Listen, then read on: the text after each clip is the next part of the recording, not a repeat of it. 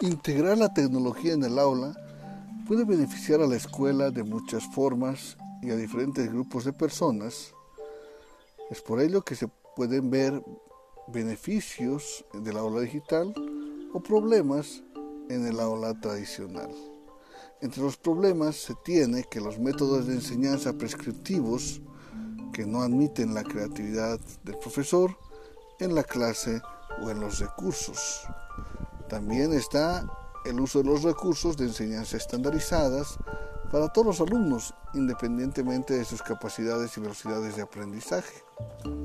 Otro problema es que los alumnos deben limitarse al horario escolar para trabajar con otros compañeros en proyectos colaborativos.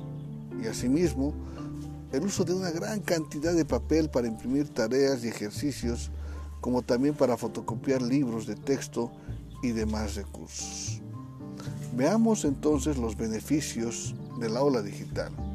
En una aula digital se puede acceder a recursos y datos relevantes para las diferentes velocidades de aprendizaje. Se reducen los costos de impresión y de fotocopiadoras con recursos en línea y almacenamiento de archivos. Como también, entre los beneficios, está el que se puede colaborar en proyectos grupales de forma remota o virtual y en tiempo real con otros compañeros. Uno de los últimos beneficios que mencionamos está que los alumnos reciben acceso a información desde diversas fuentes para mejorar la resolución de problemas.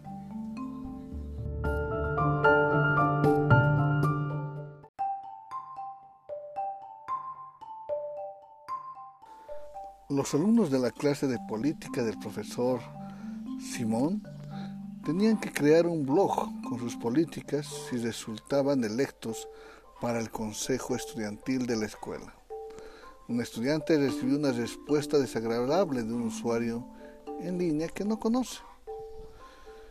En estos casos, ¿cuál es el consejo que como profesor, como docente, deberíamos dar a nuestros estudiantes?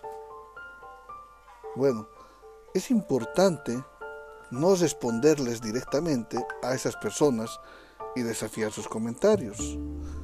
Tampoco es recomendable buscar al usuario en otras redes sociales y tomar represalias allí.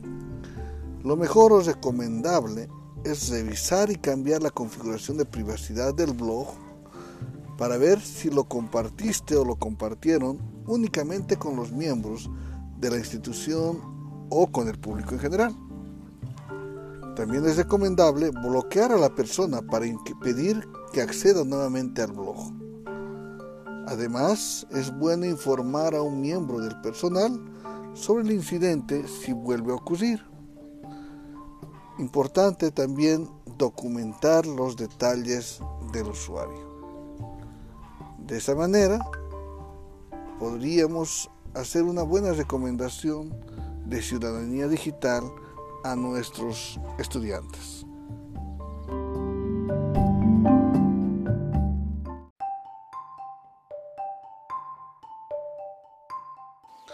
Si te cuesta conseguir inspiración entre tus colegas cercanos, puede ser muy beneficioso que establezcas una red personal de aprendizaje o PLN en sus siglas en inglés.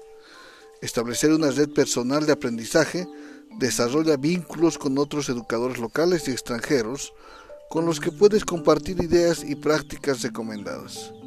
Y además a los que puedes recurrir para pedirles consejos relacionados con la enseñanza. Aprende, comparte, inspira con una red personal de aprendizaje.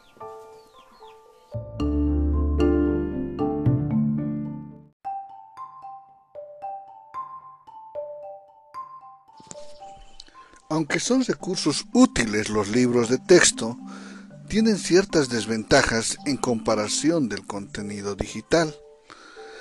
Veamos algunos atributos del texto y del libro digital y destaquemos algunas diferencias.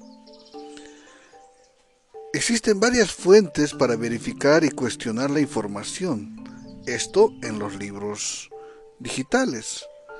La información puede desactualizarse rápidamente en los libros de texto. Las políticas de la escuela pueden restringir la eliminación del material no apto de la escuela, biblioteca o aula interna. Esta es una ventaja para el libro digital. Se puede encontrar material adicional que complemente el tema principal para alcanzar una mayor comprensión, también en un libro digital. Cualquier persona puede acceder a la información desde cualquier lugar si es un libro digital. Existe una gran cantidad de información disponible sobre una materia determinada en libros digitales. La cantidad de copias es limitada por lo que es posible que los alumnos deban compartirla en caso de libros de texto. La información se actualiza de forma constante en los libros digitales. La cantidad de información sobre un tema es limitado en los libros de texto. El deterioro físico puede causar la inutilización del contenido en los libros de texto. Bueno, como ven, estas son algunas ventajas y desventajas de entre un libro de texto y un libro digital.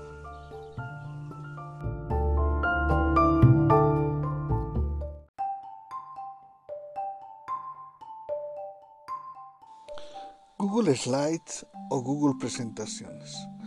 El profesor Elmer crea una presentación en las presentaciones de Google sobre un tema que sabe que a los alumnos les parece aburrido. ¿Qué elementos estéticos puedes incorporar en las presentaciones para hacerlas más interesantes?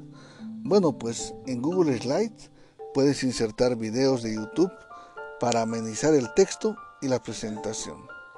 Puedes insertar archivos de audio para reproducir música y efectos sonoros en, en determinadas diapositivas.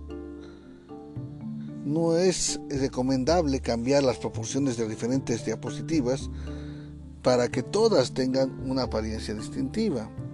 Tampoco es recomendable cambiar el color de fondo en todas las diapositivas. Es preferible uniformar todas las diapositivas.